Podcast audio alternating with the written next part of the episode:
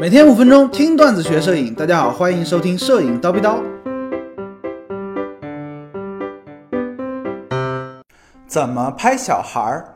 很多同学买相机或者学习摄影的目的，其实都是为了拍自家的娃，哎，想要把宝宝的成长过程呢，通过相机记录下来。高老师也不例外啊，家里刚好有一个七个月大的宝宝，没事儿呢也拿出相机来拍一拍。但是当你在拍娃的时候，你会发现这事儿啊，其实挺难的，哎，比拍妹子或者拍风光的难度要高很多很多。为什么呢？我们举个例子啊，比如说拍妹子，你会说好的，不要动，三二一，咔嚓。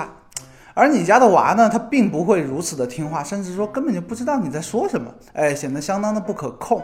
另外呢，宝宝天生他是好动的，对于摄影而言，可能我们会需要用到很多运动抓拍的技巧，哎，你看这是不是就很难了啊？今天呢，高老师以一个啊新生儿父亲的角度来跟大家好好叨逼一下，怎么拍你自家的娃。首先啊，需要说明一点，由于宝宝的眼睛呢，它是比较脆弱的，所以说大家建议啊，建议大家尽量不要用闪光灯进行拍摄。如果说一定要用，也尽量避免呢全功率输出或者说大功率输出。我们希望呢，这个比如说闪光灯是六十四分之一输出，一百二十八分之一输出这种低的亮度，同时配合比较高的感光度呢，一一样可以达到这个照亮的目的。这样子的话呢，对于宝宝的眼睛刺激会比较小。另外呢，大光圈镜头是必须的。哎，高老师拍娃专用镜头是三十五毫米 f 一点四。哎，镜头就非常好，简直就没谁了哎，白天晚上都可以拍，即便是在弱光的哎微弱的灯光下面呢，你提高感光度也可以使用这个 f 一点四啊，拍摄出明亮的照片。很多同学在家拍娃呀，会发现照片哎呀都是虚的，因为孩子在好动嘛，对不对？可能就是因为啊你的大光圈啊，你的镜头光圈不是那么大，进而导致呢这个快门速度跟不上。如果说你的 f 一点四，哎，觉得哎呦预算有点高了，哎，你这个呃不太建议的话呢，我们建议你至少需要买一颗 f 一点八的镜头，三十五毫米 f 一点八，五十毫米 f 一点八，哎，都是可以的。如果说你是 APS-C 的半画幅相机呢，哎，强烈推荐适马幺八三五 f 一点八这颗大光圈恒定的变焦镜头，哎，感兴趣的同学呢，不妨搜搜看。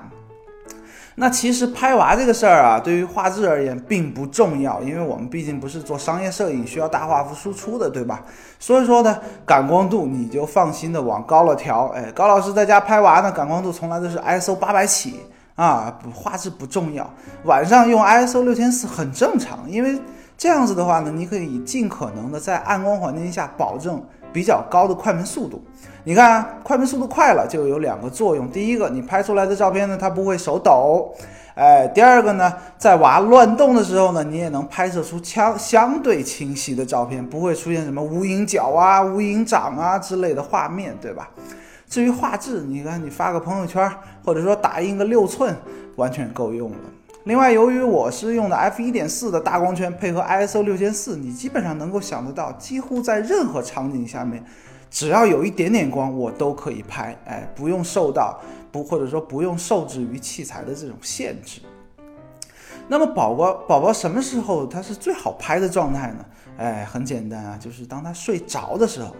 哎，世界瞬间就清静了，对不对？哎，带娃很累嘛。这个时候拍呢，建议开启相机的安静快门模式，不要一刚拍一两张，咔嚓咔嚓，这个娃他就醒了，你就没有办法，对不对？这个时候呢，由于它是静止不动的，我们可以把它想象成是风光，是静物，哎，就需要单单次自动对焦就可以了，AFS 配合单张拍摄就可以了，没什么难度。但是当宝宝醒的时候，哎，这个拍摄难度就成几何倍数的往上涨。你可能需要用高速连拍，配合 AFC 连续自动对焦进行抓拍。这个时候呢，你需要重点关注的是什么呢？快门速度。如果说快门速度过慢，即便你每张对焦都没有问题，但是每一张都是虚的，运动模糊或者说手抖的。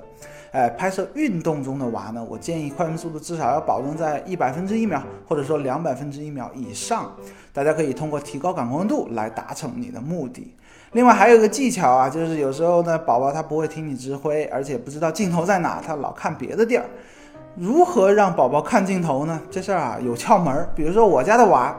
他对于手机的屏幕呢特别敏感，所以说呢，哎，我在拍照的时候呢，另外一只手可以把手机屏幕点亮，放在这个镜头的旁边，哎，宝宝自然而然他眼睛眼神就过来了，哎，这是一个小技巧，不一定适合你家的宝宝，不妨呢试试看。今天高老师就先叨逼到这里了，想要系统的学习摄影知识呢，欢迎微信搜索蜂鸟微课堂，明早七点咱们不见不散，拜了个拜。